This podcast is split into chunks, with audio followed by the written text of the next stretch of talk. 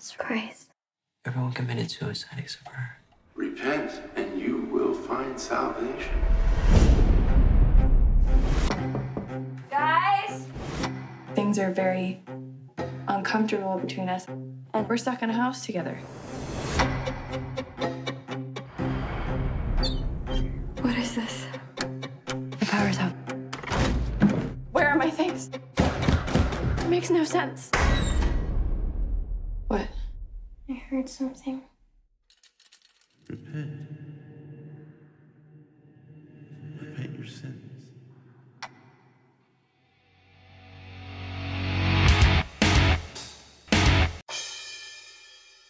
Bienvenidos al episodio número 24 de Pelis que nadie ve. Yo soy Francisco Eguiza, como cada viernes dándoles las gracias por estar aquí platicando de cine distinto, cine de horror o cine extraño que a los normales pues simplemente no les atrae. Y antes de empezar con la película de hoy, tengo una noticia bastante buena que les quiero compartir y es que esta semana logramos estar en el top 25 de podcast de cine y televisión en Spotify México. Y digo logramos porque esto es gracias a ustedes también, queridos podescuchas, que les gusta lo raro y lo diferente. Y claro que me están escuchando semana a semana en Pelis que nadie ve y sobre todo compartiendo el podcast pues en Twitter, en Facebook y en demás redes sociales. Por favor, sigan haciéndolo, sigan recomendando pelis que nadie ve con sus amigos y conocidos para que pues ellos se asusten y sepan que a ustedes les gusta pues lo loco. Igual quiero aprovechar para agradecer a todos los que sí me están mandando títulos y sugerencias a mi Twitter personal que es arroba guion bajo eguiza guion bajo y también a las redes del podcast que son en Twitter e Instagram arroba pelis que nadie ve. Sigan mandándome películas porque contesto todos los mensajes y enlisto todas sus sugerencias para tenerlas en el podcast cada viernes. Entonces,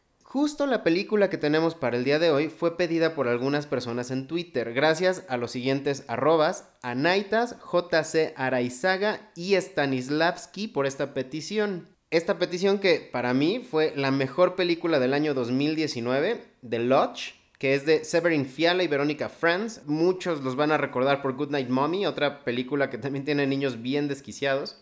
Pero antes de hablar de niños desquiciados, como es tradición aquí en Pelis que nadie ve, les resumo esta película en muy pocas palabras. Entonces, The Lodge nos cuenta la historia de Grace, una mujer que por quedar bien con su nuevo novio se termina quedando un fin de semana sola en una cabaña con los dos hijos del susodicho, o sea, los hijos del novio, pues.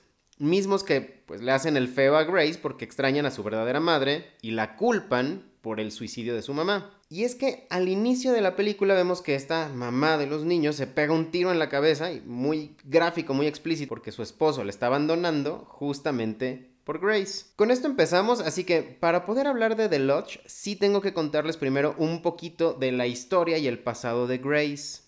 Grace, que es nuestra protagonista, fue la única sobreviviente de un culto religioso completamente desquiciado en el que todos los miembros terminaron suicidándose para lograr obtener el perdón de Dios y así entrar al cielo. Muy importante mencionar, Richard, que es el papá de los dos niños y el actual novio de Grace, fue el responsable de investigar este terrible culto, documentarlo y reportarlo, y lo hizo a través de esta única sobreviviente, Grace. Buena fortuna porque estos documentos, los videos y artículos que Richard compiló, los terminan encontrando los niños, enterándose de todo lo que sufrió Grace en su pasado. Pero ojo, muy importante, Grace es una mujer que ya pasó por todas las terapias necesarias, por todas las pastillas, por todos los antidepresivos para que hoy en día esté al 100% sana, claro, con sus demonios del pasado, pero pues sana a fin de cuentas. Y por ello es que Richard termina enamorándose de ella y dejando a su esposa, que como ya dije, pues no toma nada bien esta noticia del abandono y se vuela los sesos. Ahora, la llegada a la cabaña es para Grace pues una manera de congeniar y agradarle a los hijos de Richard. Grace pues tiene planeado hacerle chocolate caliente, cobijarlos antes de dormir y hacer lo que sea para que estos dos niños vean que pues ella es buena y que solo quiere una oportunidad de hacer una buena vida fuera del mentado culto suicida. Pero extrañas cosas empiezan a pasar en la cabaña. Cuando Grace y los niños se quedan solos, una mañana las cosas de Grace literalmente desaparecen. Pero, a ver, es que su ropa es lo de menos que desaparece. Lo demás es que desaparecen sus pastillas que la están manteniendo sana de la cabeza. Otro día de plano se corta la electricidad, luego se corta el agua, luego no hay comida y como hay una tormenta de nieve que está de la chingada allá afuera y el papá se llevó la camioneta para dejarlos solos, pues no pueden salir a comprar cosas al pueblo cercano. Pues no, o sea, Grace tiene que encontrar la suficiente cordura e inteligencia para poder, uno, sobrevivir y dos, rescatar a los niños. Y The Lodge va todavía un paso tantito más desquiciado. Los niños encuentran evidencia de que todo esto está pasando porque están muertos. Literalmente, encuentran un epitafio y un obituario que le muestran a Grace para demostrarle que no es coincidencia todo lo extraño en la cabaña, sino que están encerrados en un purgatorio. Incluso el niño, súper loco, toma una cuerda y trata de ahorcarse sin que tenga ningún efecto, o sea, no se muere, aunque se está ahorcando, demostrando legítimamente que no pueden morir. Y a ver, queridos escuchas, esto apenas es el segundo acto de la película, o sea, todavía ni siquiera hay spoilers aquí, seguimos en el desarrollo de esta historia. Y que además apenas se está poniendo interesante, por cierto, antes de seguir, aquí sí quiero hacer una pequeña pausa para analizar un poco de lo que ya estamos viendo en pantalla hasta este momento. En primer lugar, la película hasta ahorita no ha presentado ningún villano, no hay un antagonista claro, lo único que vemos es el pasado de Grace y el odio que le tienen los niños por creerla responsable del suicidio de su mamá. Por otro lado, desde aquí ya estamos en cuestionamientos muy fuertes de moral. Grace, como ya les dije, es la sobreviviente de un culto suicida, y Richard lo estuvo investigando de pies a cabeza, y de ahí de alguna manera es que seduce a Grace para hacerla ahora su novia. Para ponerlo un poco en, en contexto, asumo que todos ustedes han visto Eternal Sunshine of the Spotless Mind. Entonces, recordarán cuando Elijah Wood recopila todos los documentos y recuerdos de Clementine para enamorarla, ¿cierto? Ahí, pues la mayoría de la gente dijo, es que este cabrón es un hijo de su puta madre. Y es muy similar lo que pasa en The Lodge con Richard. Este hombre tenía acceso a todos los puntos álgidos que sufrió esta mujer y con esto logra enamorarla y seducirla. La película no lo pone como un hijo de puta tan explícito, pero pues es que caray, es nada más tantito sentido común. Pues es como si un psicólogo usara todo lo que le cuenta a su paciente para luego lograr tener sexo con él o ella. De la verga, creo yo. Y aún con esto creo que el mayor cuestionamiento moral hasta ahorita, hasta estas alturas de la película, va hacia la creencia y hacia la religión. El culto suicida adoraba a Dios y a Jesucristo como cualquier católico o como cualquier cristiano. Claro que pues aquí lo llevaron al límite de arrepentirse con suicidio y así poder ir al cielo, pero igual, de que creían en Dios, creían en Dios lo que nos pone justamente en esa posición de sí cuestionar hasta dónde puede llegar una persona o un grupo de personas para seguir sus creencias sin pensar después en las consecuencias. Y esto se conecta perfecto con el tercer acto de la película. Aquí sí viene la alerta de spoilers. Y creo que sí es bien relevante que si no han visto The Lodge, de verdad, deténganse en este momento y la vayan a ver porque sin duda la experiencia será mucho mejor si no se enteran del giro de tuercas final. Entonces, spoiler, en el primer acto de la película vemos a los dos niños jugando con una casita de muñecas. Es un detalle muy relevante porque al final resulta que su verdadera casa de muñecas es la cabaña en la que están con Grace. El par de squinkles malditos planearon todo lo que sucedió en la cabaña como una broma.